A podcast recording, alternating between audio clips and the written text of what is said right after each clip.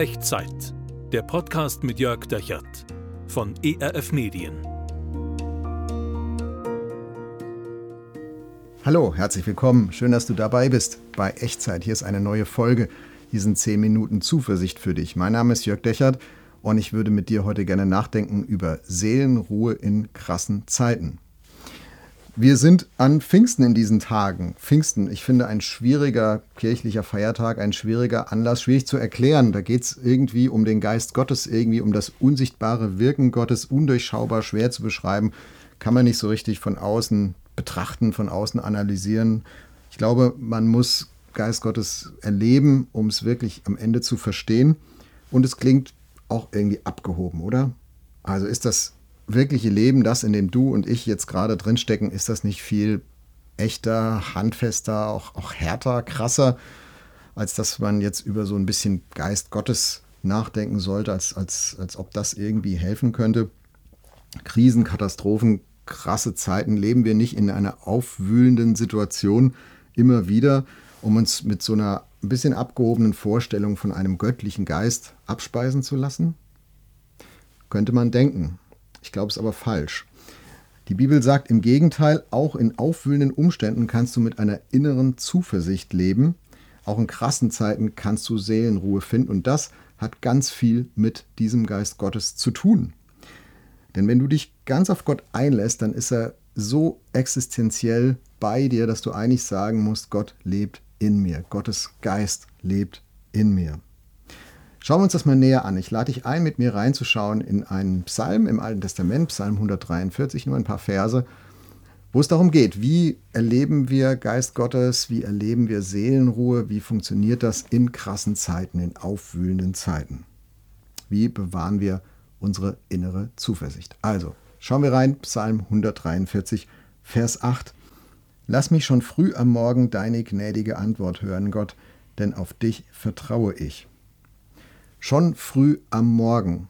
Da geht es nicht um einen Programmpunkt im Kalender, sondern da geht es darum, dass, dass die Tuchfühlung mit Gott den ganzen Tag durchzieht und schon morgens anfängt. Es kommt nicht irgendwann so, wenn mal das Tagwerk äh, fortgeschritten ist, an irgendeiner Stelle im Tag, so jetzt gucke ich auf die Uhr, 13 Uhr, jetzt könnte ich auch mal an Gott denken, sondern diese, diese Tuchfühlung mit Gott, die Nähe Gottes, die Zugewandtheit Gottes, die beginnt schon in der ersten Sekunde des Tages. Wenn ich die Augen aufschlage, wenn du die Augen aufschlägst, dann ist sie da. Und deswegen schreibt David schon früh am Morgen, lass mich deine gnädige Antwort hören, denn auf dich vertraue ich. Also Tuchfühlung mit Gott ist kein Hobby, keine Beschäftigung, die ich irgendwann mal so am Tag ausübe, sondern es ist etwas, was mein Leben durchzieht, mein Alltag durchzieht, jeden einzelnen Tag. Keine Sekunde will ich leben ohne diese Verbindung zu Gott. Und dann deine gnädige Antwort. Äh, es ist Gnade, wenn Gott mich diese Tuchfühlung spüren lässt. Das ist nicht immer ein Gefühl, was mich durchdringt. Ich habe ganz normale Tage. Da ist Action, da ist Stress, da ist Frust, ähm, da sind auch äh, trübe Zeiten mit drin. Alles Mögliche, wie das Leben so, so ist. Und es ist Gnade Gottes, wenn ich in dieser Achterbahn des Alltags diese Tuchel mit Gott auch wirklich emotional spüren kann, wenn mir das ähm, existenziell bewusst wird. Das ist nicht immer so, sie ist immer real, sie ist immer wirklich da, aber ich kann es nicht immer fühlen. Und deswegen äh, schreibt David hier deine gnädige Antwort. Wir haben kein Anrecht darauf, dass Gott zu uns redet als Menschen. Das ist immer eine, eine Gnade Gottes, ein Entgegenkommen, aber letztlich unverfügbar. Ich kann darauf nur vertrauen und die gute Nachricht für dich ist, du kannst darauf auch vertrauen. Du kannst darauf vertrauen, dass Gott das gerne macht, dass Gott dir gerne gnädig ist, dass Gott dir gerne zugewandt ist, dass Gott dich das gerne spüren lässt, auch immer wieder in deinem Alltag, dass er da ist, dass er nah ist. Er will das wirklich, er kann das wirklich und er lädt jeden ein, auch dich, auch mich, mit ihm so in Verbindung zu leben und durch den, durch den Tag zu gehen. Und dann geht der Psalm weiter in Vers 8. Lass mich den Weg wissen, den ich gehen soll, meine Seele sehnt sich nach dir lass mich wissen. Also zu dieser Tuchfühlung mit Gott, zu dieser Nähe Gottes gehört auch eine Lernbereitschaft, ein, ein offenes Herz, ein offenes Ohr für das, was Gott zeigen möchte, sagen möchte. Ein, ein Hören, ein Hinhören, auch ein Auf Gott hören, das brauchen wir.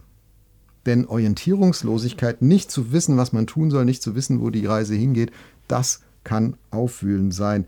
Und auf Gott zu hören, das geht nie fehl, sondern das das folgt dann so der, der Sehnsucht der Seele nach, nach Orientierung, nach Zuwendung. Meine Seele sehnt sich nach dir, schreibt David. Meine Frage an dich heute ist, wohin lehnst du dich eigentlich, wenn du mal ganz ehrlich bist? Also lehnst du dich eher in Richtung Gott und sagst, ich kriege nicht immer so viel von ihm mit, ich wünsche mir da mehr, aber eigentlich will ich das. Ich lehne mich in, in Gottes Richtung. Meine Seele lehnt sich zu Gott hin. Oder lehnst du dich eher von Gott weg und gehst so auf Distanz und sagst, hm, also da will ich eigentlich eher nicht viel mit ihm zu tun haben, wenn es ihn wirklich gibt. Wohin lehnst du dich? Ich glaube, wenn wir in aufwühlenden Zeiten Seelenruhe haben wollen, mit einer inneren Zuversicht äh, leben wollen, dann müssen wir so wie David uns zu Gott hinlehnen. Dann dürfen wir das, dann lohnt sich das, dann geht das, weil Gott da ist und darauf reagiert. Ich glaube, du wirst Gottes Stimme umso besser und umso mehr hören können, je mehr du auch bereit bist, auf Gott zu hören. Lehre mich den Weg, den ich gehen soll. Also eine Lernbereitschaft, ähm, sich von Gott auch was sagen zu lassen. Und dann geht es weiter in Vers 9. Befreie mich von meinen Feinden, Herr, denn bei dir habe ich Schutz gesucht. Gegenwind kann auch aufwühlend sein. Ich weiß nicht, was das bei dir vielleicht ist. Ähm, vielleicht einfach nur ein bisschen Zoff, Streit, Frust äh, an anderen, vielleicht Mobbing oder äh, so, so, ein richtiges Zerwürfnis, Widerstand, Gegenwind, was auch immer es ist.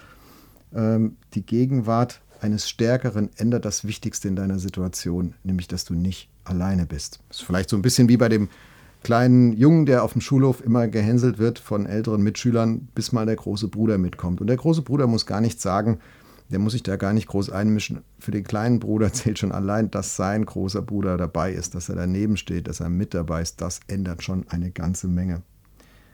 Wer ist so gegen dich, dass es dich auffühlt? Wenn es da jemand gibt, dann möchte ich dir zusprechen heute und dir das zusagen. Gott ist bei dir. Gott ist auch da. Bei ihm findest du Schutz. Befreie mich von meinen Feinden, Herr, denn bei dir habe ich Schutz gesucht. Und dann Vers 10, lehre mich so zu handeln, wie du es willst, denn du bist mein Gott. Das hatten wir eben schon. Auf Gott hören, äh, das ist mehr als Information empfangen, sondern das ist auch ein danach handeln, ein Gehorsam, ein Wort, was ein bisschen aus der Mode gekommen ist. Also Lernbereitschaft, Belehrbar Belehrbarkeit. Ich ich finde, ein unbelehrbarer Christ, eine unbelehrbare Christin, das ist ein Widerspruch in sich selbst. Wer schon alles weiß und in allem immer recht hat, ähm, der, der ist für mich ein Widerspruch in sich. Wir sind nur Menschen, wir sind fehlbar, wir wissen nicht alles, aber Gott, Gott weiß alles. Und zu ihm möchte ich kommen und sagen, Gott, lehre mich so zu handeln, wie du es willst, denn du bist mein Gott. Und ich bin es nicht, ich bin nicht Gott. Also, Christen sind Menschen, die auch in aufwühlenden Umständen beten können, lehre mich. Egal in welchen Umständen, es steckt immer die Chance drin, dass Gott mir etwas dadurch zeigt, beibringt, mir etwas zuspricht, etwas in mein Leben bringt, was Neues, egal wohin mich das führen wird, denn Gott ist immer noch mein Gott. So wie David das sagt. Lehre mich, denn du bist immer noch mein Gott. Das geht nicht verloren. Er bleibt bei dir. Und zum Schluss in diesem Stück Psalm 143 heißt es, Gott, dein guter Geist führe mich wieder über ebenes Land. Dein guter Geist führe mich wieder über ebenes Land. Das ist so ein bisschen das Bild von einer Wanderung durch unwegsames Terrain. Also da gibt es tiefe Schluchten, da gibt es steile Aufstiege und es ist ein Gekraxel und wenn man das so als Freizeitsport macht, dann ist Bergsteigen oder Bergwandern ja ganz nett. Aber wenn man eigentlich irgendwo hin möchte und muss sich durch tiefe Schluchten kämpfen oder durch steile Anstiege, durch raues Gelände, dann ist das einfach nur mühsam. Es kostet Kraft, es geht nicht so richtig vorwärts, es ist auch nicht ganz ungefährlich. Und David drückt hier die Hoffnung aus, wenn Gott so nah bei mir ist, dass er in mir lebt, dass sein Geist in mir lebt, dann, dann besteht die Chance, dass Gott mich irgendwann auch wieder auf ein ebenes Terrain führt, dass ich mich nicht mehr durch Schluchten und Berge kämpfen muss. Dein guter Geist führe mich wieder über ebenes Land. Und in dieser Nähe, in dieser Zugewandtheit, in diesem Gott lebt in dir, da, da antwortet Gott dir. Er lässt dich wissen, welchen Weg du gehen sollst, er gibt dir Schutz vor denen, die gegen dich sind, er lehrt dich so zu handeln, wie er es für gut hält, wenn du ihn lässt, und er führt dich am Ende wieder auf ebenes Land. Wenn Gott dir so nahe ist und sein Geist dich so führt, dann, dann kannst du auch in krassen Zeiten mit Seelenruhe, mit einer inneren Zuversicht leben. Und das wünsche ich dir und dafür würde ich gerne beten, dass du das erleben mögest. Und wenn du magst, dann kling dich mit ein in das Gebet, was du mich gleich sprechen hörst. Mach so zu deinem und ich glaube, Gott wird das ehren, was du in deinem Herzen meinst und er wird darauf reagieren. Lass uns zusammen beten. Gott, hier bin ich. Du kennst den Alltag, in dem ich gerade unterwegs bin. Die Schluchten, die steilen Anstiege, das Zerklüftete. Ich danke dir, dass ich dir das nicht erklären muss, sondern dass du das weißt. Du weißt, wo es mir schwer ist. Du weißt, wo andere Menschen gegen mich sind. Du weißt, wo es mich auffühlt. Und ich bitte dich, dass du mir in all dem nahe kommst und nahe bist. Ich bitte dich, dass du mit deinem Geist in mir lebst.